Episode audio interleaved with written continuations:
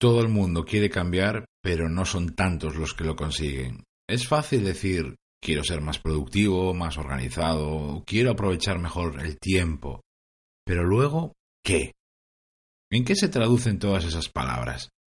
Las personas estamos programadas para movernos en la zona deseo, pero no en la, la zona acción. Y ahí es donde te interesa estar a ti, donde hay avances y donde hay progresos de verdad. Gracias por estar ahí, soy Berto Pena y este es el podcast de Think Wasabi, donde aprendemos a ser más eficaces y a tomar el control de nuestra vida.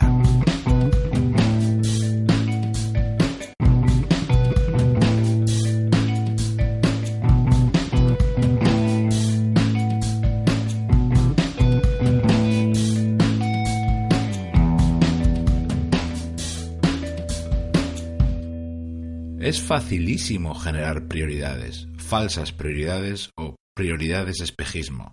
Cosas que te gustaría hacer o tener, que dices que son importantes, pero que luego se quedan solo en deseos frustrados. No hay cambio, no hay avances. Muchas veces es un problema de querer de verdad ese cambio. Otras veces es un problema de visualizar ese cambio. Y en otras ocasiones el problema está en la ejecución del cambio. Bien, pues para muchas personas son las tres cosas. No lo quieren de verdad, no saben cómo hacerlo y no arrancan y no paran de dar vueltas. Y además se quejan por el camino.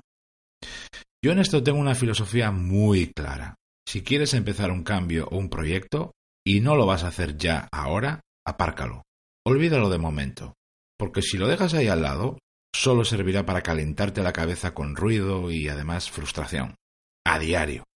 Anótalo, escribe tus ideas, impresiones, información, el esbozo del proyecto si es que es un proyecto, y apárcalo como un deseo futuro que es.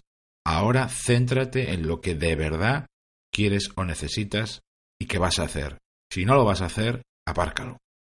Pero si lo quieres hacer, si hay motivos para empezar, si ese cambio de verdad tira de ti, entonces hay que saltar a la zona de acción. Visión y ejecución, es decir, cómo hacerlo, cómo empezar, cómo asegurar avances. Es muy difícil contar todo esto en unos pocos minutos, pero sí que puedo concentrarlo en cuatro pasos que a lo largo de mi vida he ido practicando y poniendo en marcha y que siempre me han dado muy buenos resultados. Cuatro pasos. El primero, paso uno. Céntrate. Elige una cosa, no intentes muchos cambios a la vez. Querer cambiar muchas cosas que fallan o que faltan es normal, es bueno, pero no es práctico. Tienes que actuar como un láser. Concéntrate primero en una cosa. Cambia un proyecto. Luego detrás vendrán lo demás. Si lo haces bien y lo vas a hacer, habrás adquirido la experiencia, tendrás más energía, tendrás más confianza para los futuros cambios. La dispersión es un error muy habitual. Paso 2. Despieza ese cambio, ese proyecto, lo que quieras empezar en partes más pequeñas, muy pequeñas. De fases a tareas y de, y de tareas a acciones muy, muy, muy pequeñas que luego puedas encajar en tu agenda y que te permitan asegurar avances por mucha actividad y urgencias que tengas por otro lado.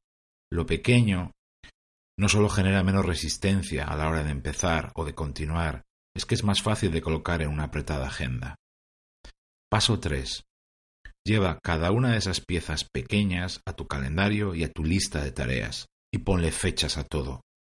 Busca un momento ya en tu día o en tu semana para hacer todo eso. O lo buscas ya, lo encuentras ya o luego nunca lo vas a conseguir. Programa tareas pequeñas, subtareas con su fecha de ejecución. Reserva ya tiempo en tu calendario para esas citas, actividades que tú quieres que pasen.